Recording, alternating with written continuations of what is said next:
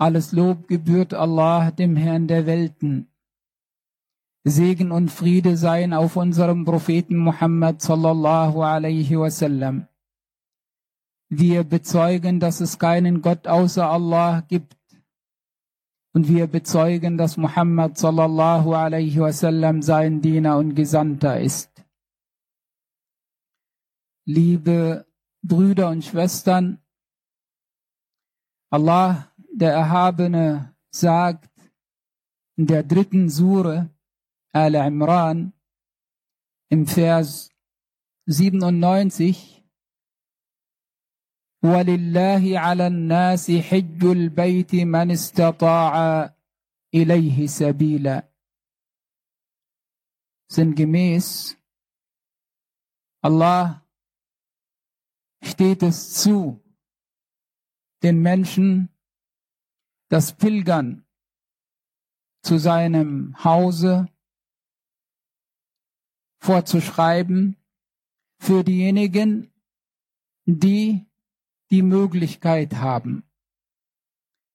Wir sind weiterhin in den gesegneten Tagen von Dhul Hijjah. Wir befinden uns in den Tagen, in denen die Pilgerfahrt nach Mekka vollzogen wird. Unsere Herzen und unsere Augen schauen momentan dorthin.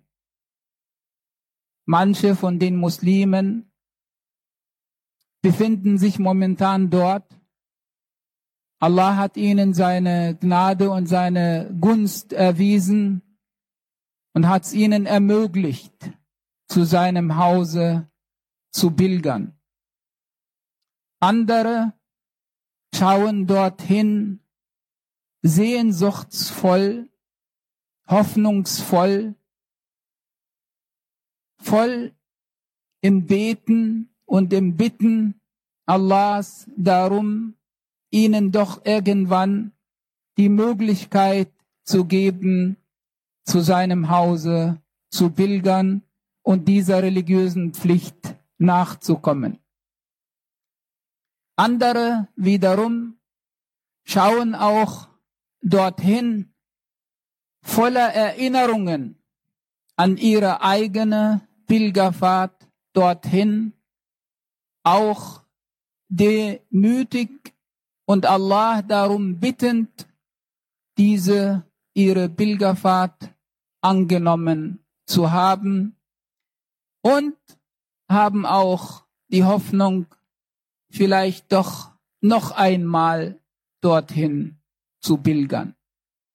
Es ist diese Verbindung zwischen den Herzen der Menschen und diesem besonderen und wichtigen Ort der Kaaba und der Stadt Mekka, wo der Prophet Ibrahim a.s. Allah darum gebeten und gebetet hat dafür, dass die Menschen auch durch ihre Herzen geleitet dorthin kommen. Die Hajj, liebe Brüder und Schwestern, ist eine Säule unserer Religion. So wie wir die Pflicht haben, fünfmal am Tag zu beten, so wie wir die Pflicht haben, wenn wir vermögend sind, dass wir die Zakat zahlen, so wie wir im Monat Ramadan die Pflicht haben zu fasten, so haben wir auch die Pflicht, einmal in unserem Leben zum Hause Gottes, zu der Kaaba, nach Mekka zu pilgern, wenn wir die Möglichkeit haben. Es gibt viele Stellen im Koran, die eben uns dazu auffordern beziehungsweise uns daran erinnern, an die Pilgerfahrt zum Hause Allahs in Mekka. Und es gibt auch Überlieferungen, also Aussagen des Propheten sallallahu alaihi wasallam, auch in dieser Richtung und auch mit dieser Aufforderung. So wird der Prophet sallallahu alaihi wasallam eines Tages gefragt nach den Taten, die am besten sind. Und da antwortet der Prophet sallallahu alaihi wasallam zunächst, indem er sagt, der Glaube an Allah und an seinen Gesandten. Dann wird er gefragt und danach, und dann sagt er ja ein Satz beziehungsweise Mühe auf dem Wege Allahs, Jihad fi sabilillah. Und dann wird er weiter gefragt und dann sagt er eine Hajj, die in Rechtschaffenheit vollzogen wird. Hajj Mabrur, sagt der Prophet sallallahu alaihi wasallam. In einer anderen Überlieferung sagt der Prophet sallallahu alaihi wasallam, derjenige, der die Hajj vollzieht und dabei nichts Schlechtes sagt und überhaupt keine Sünden begeht, nicht sündigt, der kehrt danach zurück wie neu geboren, wie am Tag seiner Geburt durch seine Mutter. Und in einer weiteren Überlieferung sagt der Prophet sallallahu alaihi wasallam, eine Hajj, eine Pilgerfahrt, die in Rechtschaffenheit vollzogen wird, dafür gibt es nur das Paradies als Lohn. Und in einer vierten und letzten Überlieferung in dem Zusammenhang sagt der Prophet sallallahu alaihi wasallam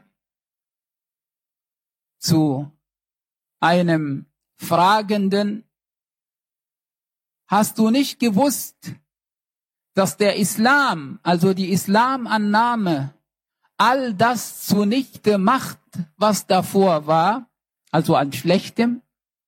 Hast du auch nicht gewusst, dass die Hijra, also die Auswanderung im Sinne Allahs, auch das zunichte macht, was davor war? Und hast du auch nicht gewusst, dass die Hajj auch das alles zunichte macht, was davor war? Also im Sinne alles, was davor an Schlechtem, an Negativem, an Sündhaftem da war, wird eben durch eine Hajj zunichte gemacht. Das alles, liebe Brüder und Schwestern, eben als Erinnerung an die Wichtigkeit dieser Säule unserer Religion und auch als Motivation, auch wenn viele von euch, von uns jetzt noch jung sind und meinen, ja, ich habe noch Zeit, ich habe Jahre und Jahrzehnte, irgendwann mache ich das. Aber je schneller, desto besser.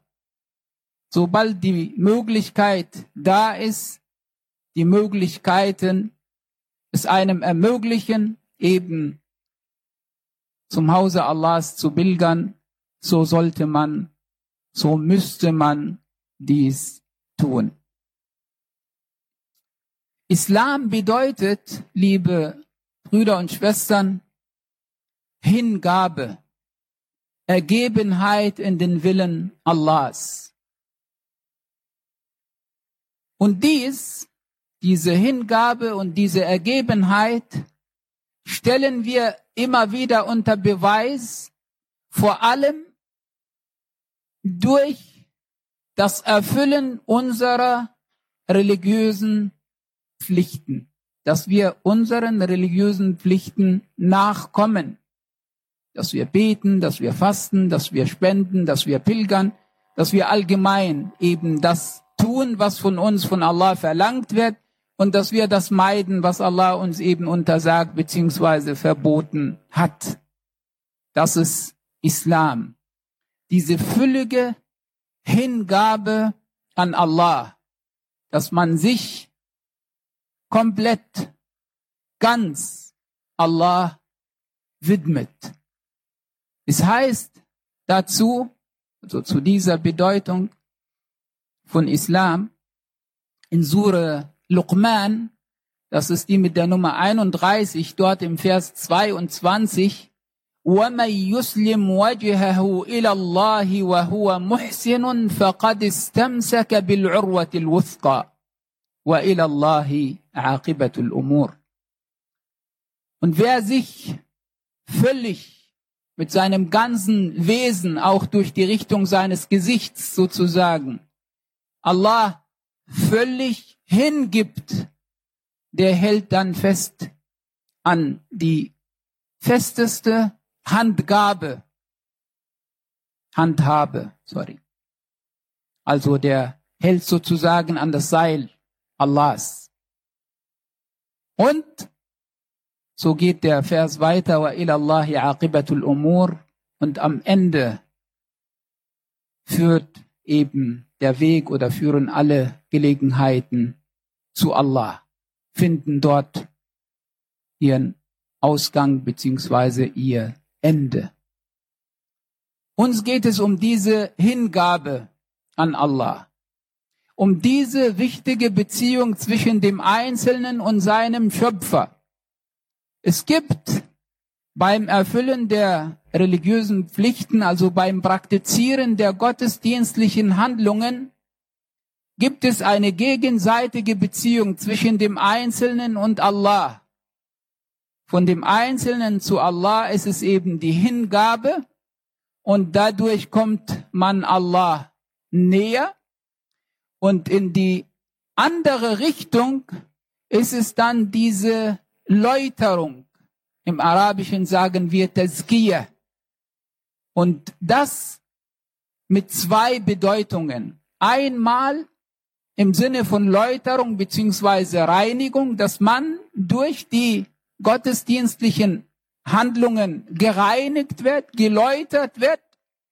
Und einmal ist es im Sinne von Wachstum, dass man eben an Gutem mehr hat, dass man durch das Praktizieren der gottesdienstlichen Handlungen besser wird in seinem Wesen, in seinem Charakter und vor allem, dass man dadurch die entsprechende Ruhe und die entsprechende Ausgeglichenheit hat. Man bekommt sozusagen durch das Praktizieren der gottesdienstlichen Handlungen eine Nahrung für seine Seele und ist entsprechend ausgeglichen und stabil und findet Halt und Geborgenheit in seinem Glauben und ist gut aufgehoben bei seinem Schöpfer.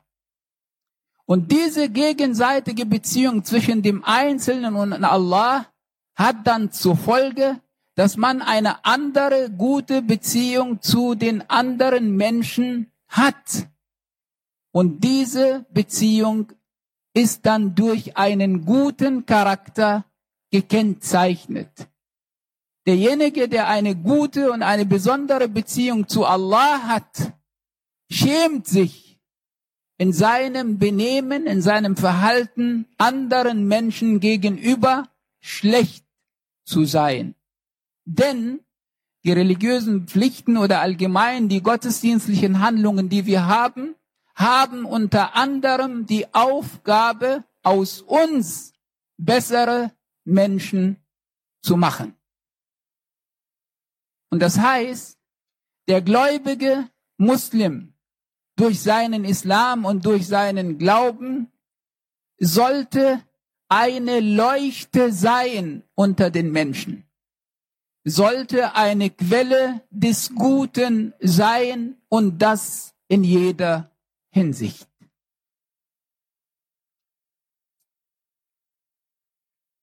Bei der Hajj, liebe Brüder und Schwestern, haben wir ja den einen Vers zitiert und dort ist die Rede von der Möglichkeit. Wenn man die Möglichkeit hat, dann hat man die Pflicht eben zu pilgern. Allgemein gilt das mit der Möglichkeit oder mit dem Können bei allen religiösen Handlungen. Von uns wird im Allgemeinen nur das verlangt, was wir können. Was wir nicht können, erwartet Allah von uns nicht. Auch Taqwa zum Beispiel, Gottesbewusstsein. Allah sagt uns, فَاتَّقُوا اللَّهَ so seid euch Gottes bewusst, soweit ihr könnt. Und an verschiedenen anderen Stellen wird das eben mit dem Können auch betont. Aber hier an der Stelle sagt Allah das extra, weil Allah das absolute Wissen und die absolute Weisheit hat und weiß, dass die Menschen über alle Zeiten und an allen Orten, dass viele von ihnen diese Möglichkeit zu pilgern nicht haben werden. Und entsprechend betont Allah oder erwähnt Allah das hier an der Stelle, um die Menschen, um die vielen Menschen, die diese Möglichkeit nicht haben, indirekt zu trösten. Ihr habt keine Möglichkeit, also trifft euch keine Tadel und ihr habt diese Pflicht nicht. Aber das mit dem Können, das haben wir auch bei anderen gottesdienstlichen Handlungen. Und das mit dem Können ist auch eine relative Angelegenheit. Über dieses Können wissen nur zwei Bescheid. Einmal die Person, die betroffen ist, und mein, und einmal Allah, der alles weiß, der auch in die Herzen schaut. Das heißt mit anderen Worten, dass manchmal manche Menschen sich die Sache so leicht machen und sagen, ja, ich kann nicht. Aber Allah sieht und weiß, dass du kannst, aber du willst vielleicht nicht. Und entsprechend sollte man mit sich selbst aufrichtig sein und eben das mit dem Können genau abwägen. Denn zum Beispiel das mit der Pilgerfahrt. Wann kann man das? Finanziell zum Beispiel. Allah verlangt von uns nicht, dass wir zunächst ein Haus haben im Wert von Hunderten von Tausenden oder ein Auto haben im Wert von äh, Zehntausenden oder das Haus entsprechend so einrichten im Wert auch von Zehn von Tausenden und so weiter und so fort. Natürlich möchte, will Allah und erlaubt uns ein gutes Leben zu haben, aber eben nicht übertrieben und nicht so auf diese Welt fixiert und fokussiert, sondern eben, dass man auch ein Gleichgewicht, eine Ausgeglichenheit in seinem Leben, in seinem Tun und Lassen hat und dass man auch einen Fokus, einen besonderen Fokus hat auf seine religiösen Pflichten und vor allem das mit dem Können auch in Bezug auf die Pilgerfahrt. Und dann jetzt ein Exkurs zum Gebet. Das Gebet ist die eine religiöse Pflicht, wo uns fast keine Möglichkeit gelassen wird, dieser religiösen Pflicht nicht nachzukommen. Das heißt, egal in welcher Lage wir uns befinden, es sei denn, man ist nicht beim Bewusstsein, dann hat man diese Pflicht nicht. Aber auch gesundheitlich betrachtet, wenn man nicht in der Lage ist zu stehen, zum Beispiel im Gebet, dann betet man im Sitzen. Kann man das nicht, dann betet man im Liegen. Kann man nicht sprechen, dann betet man durch Gesten. Das heißt, das Gebet wird von uns, egal in welchem Zustand wir uns befinden, verlangt, solange wir eben beim Bewusstsein sind.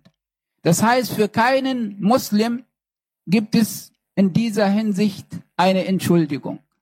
Auch was die Zeit betrifft, dass man sagt, ja, man hat keine Zeit oder die Umstände erlauben es einem nicht. Da gibt es ja die verschiedenen Erleichterungen, dass man Gebete zusammenlegt oder auch, dass man notfalls auch Gebete nachholt.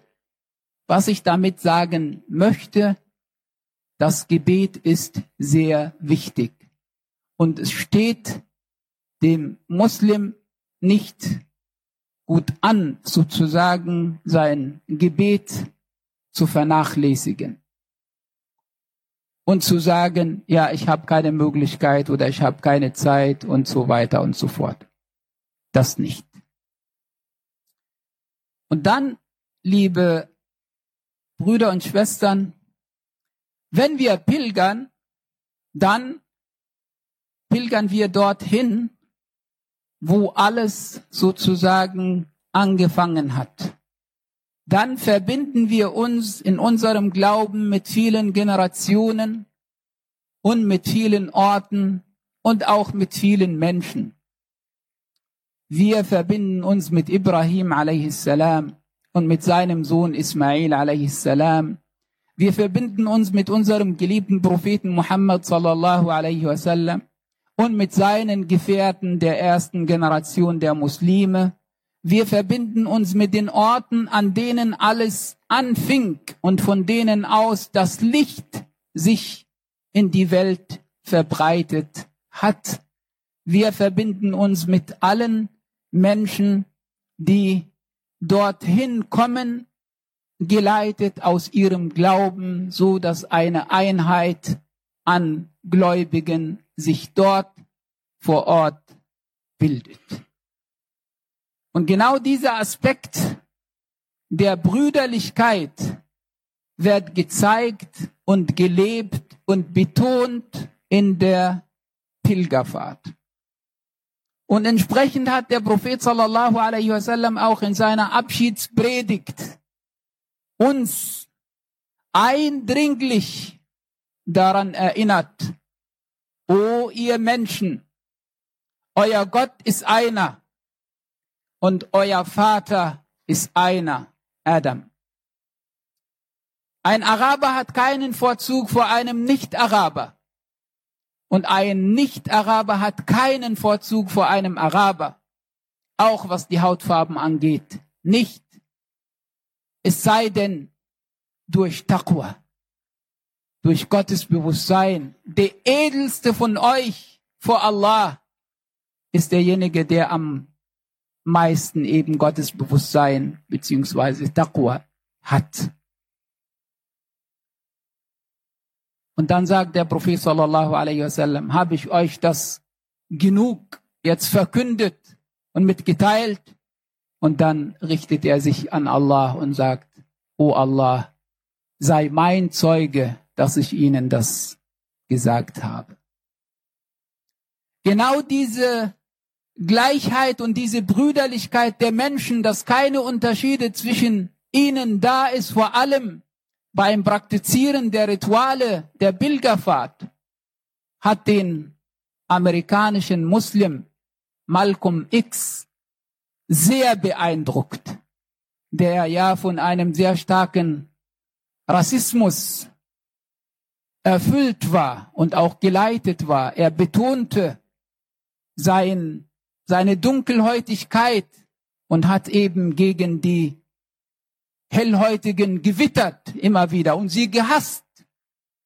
Und dann kam er nach Mekka und hat gesehen, wie alle Menschen, egal welche Hautfarbe sie haben, zusammen beten, zusammen sind, zusammen kommunizieren, zusammen auch ihre Gebete an Allah richten, zusammen unter dem freien Himmel die Nacht verbringen und so weiter und so fort. Und war sehr beeindruckt davon. Das hat ihn sozusagen auch von seinem eigenen Rassismus befreit. So dass er auch gesagt hat, Amerika müsste den Islam gut kennenlernen und verstehen, denn nur der Islam wäre in der Lage, Amerika von diesem Problem des Rassismus zu befreien. Und wir sagen, nicht nur Amerika müsste den Islam kennenlernen und verstehen, die ganze Welt müsste den Islam kennenlernen und verstehen, denn es handelt sich hierbei um die Rechtleitung für die Menschen, die von Allah gekommen ist. Das ist ein Ideal, liebe Brüder und Schwestern. Aber die Wirklichkeit der Muslime unterscheidet sich oft von den Idealen der Religion. Auch hier unter uns Muslimen gibt es immer wieder leider auch Rassismus. Auch wir betonen das mit der Nationalität und mit der Hautfarbe und mit der Sprache. Oft sehen manche sich besser als andere einfach durch ihre Zugehörigkeit zu einer Ethnie oder zu einer Gruppe, wie auch immer. Nicht nur das, sondern auch im Umgang miteinander entscheidet oft auch oder spielt oft die Nationalität und die Zugehörigkeit eine Rolle, zum Beispiel beim Thema heiraten.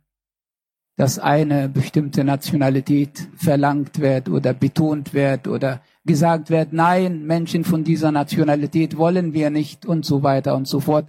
So dass es auch manchmal den jungen Menschen schwer gemacht wird, einen Weg zu einem Partner oder zu einer Partnerin zu finden. Das heißt, hier in dem Zusammenhang, in Verbindung mit der Pilgerfahrt, ist es wichtig, auch sich an dieses Ideal zu erinnern, dass nur das Gottesbewusstsein vor Allah und bei Allah eine Bedeutung, eine große Bedeutung hat. Und entsprechend sollten wir darauf achten, wie die Menschen sind, wie sie ihre Religion lieben und leben und praktizieren und dann auch entsprechend urteilen beziehungsweise miteinander im Guten kommunizieren und umgehen. Möge Allah, der Erhabene, uns zu seinen rechtschaffenen Dienern zählen lassen. قولوا قولي هذا واستغفر الله لي ولكم استغفر الله. Liebe Brüder und Schwestern, wir befinden uns weiterhin in diesen gesegneten zehn Tagen von Dhul Hijjah, in denen Allah von uns möchte, dass wir viel Gutes tun. Und das ist die Erinnerung an mich und an euch, nicht nachzulassen, sondern weiterhin dabei und daran zu bleiben und Gutes zu tun. Hier an der Stelle auch die Erinnerung an das Fasten vom Tag von Arafah das ist jetzt äh, Dienstag.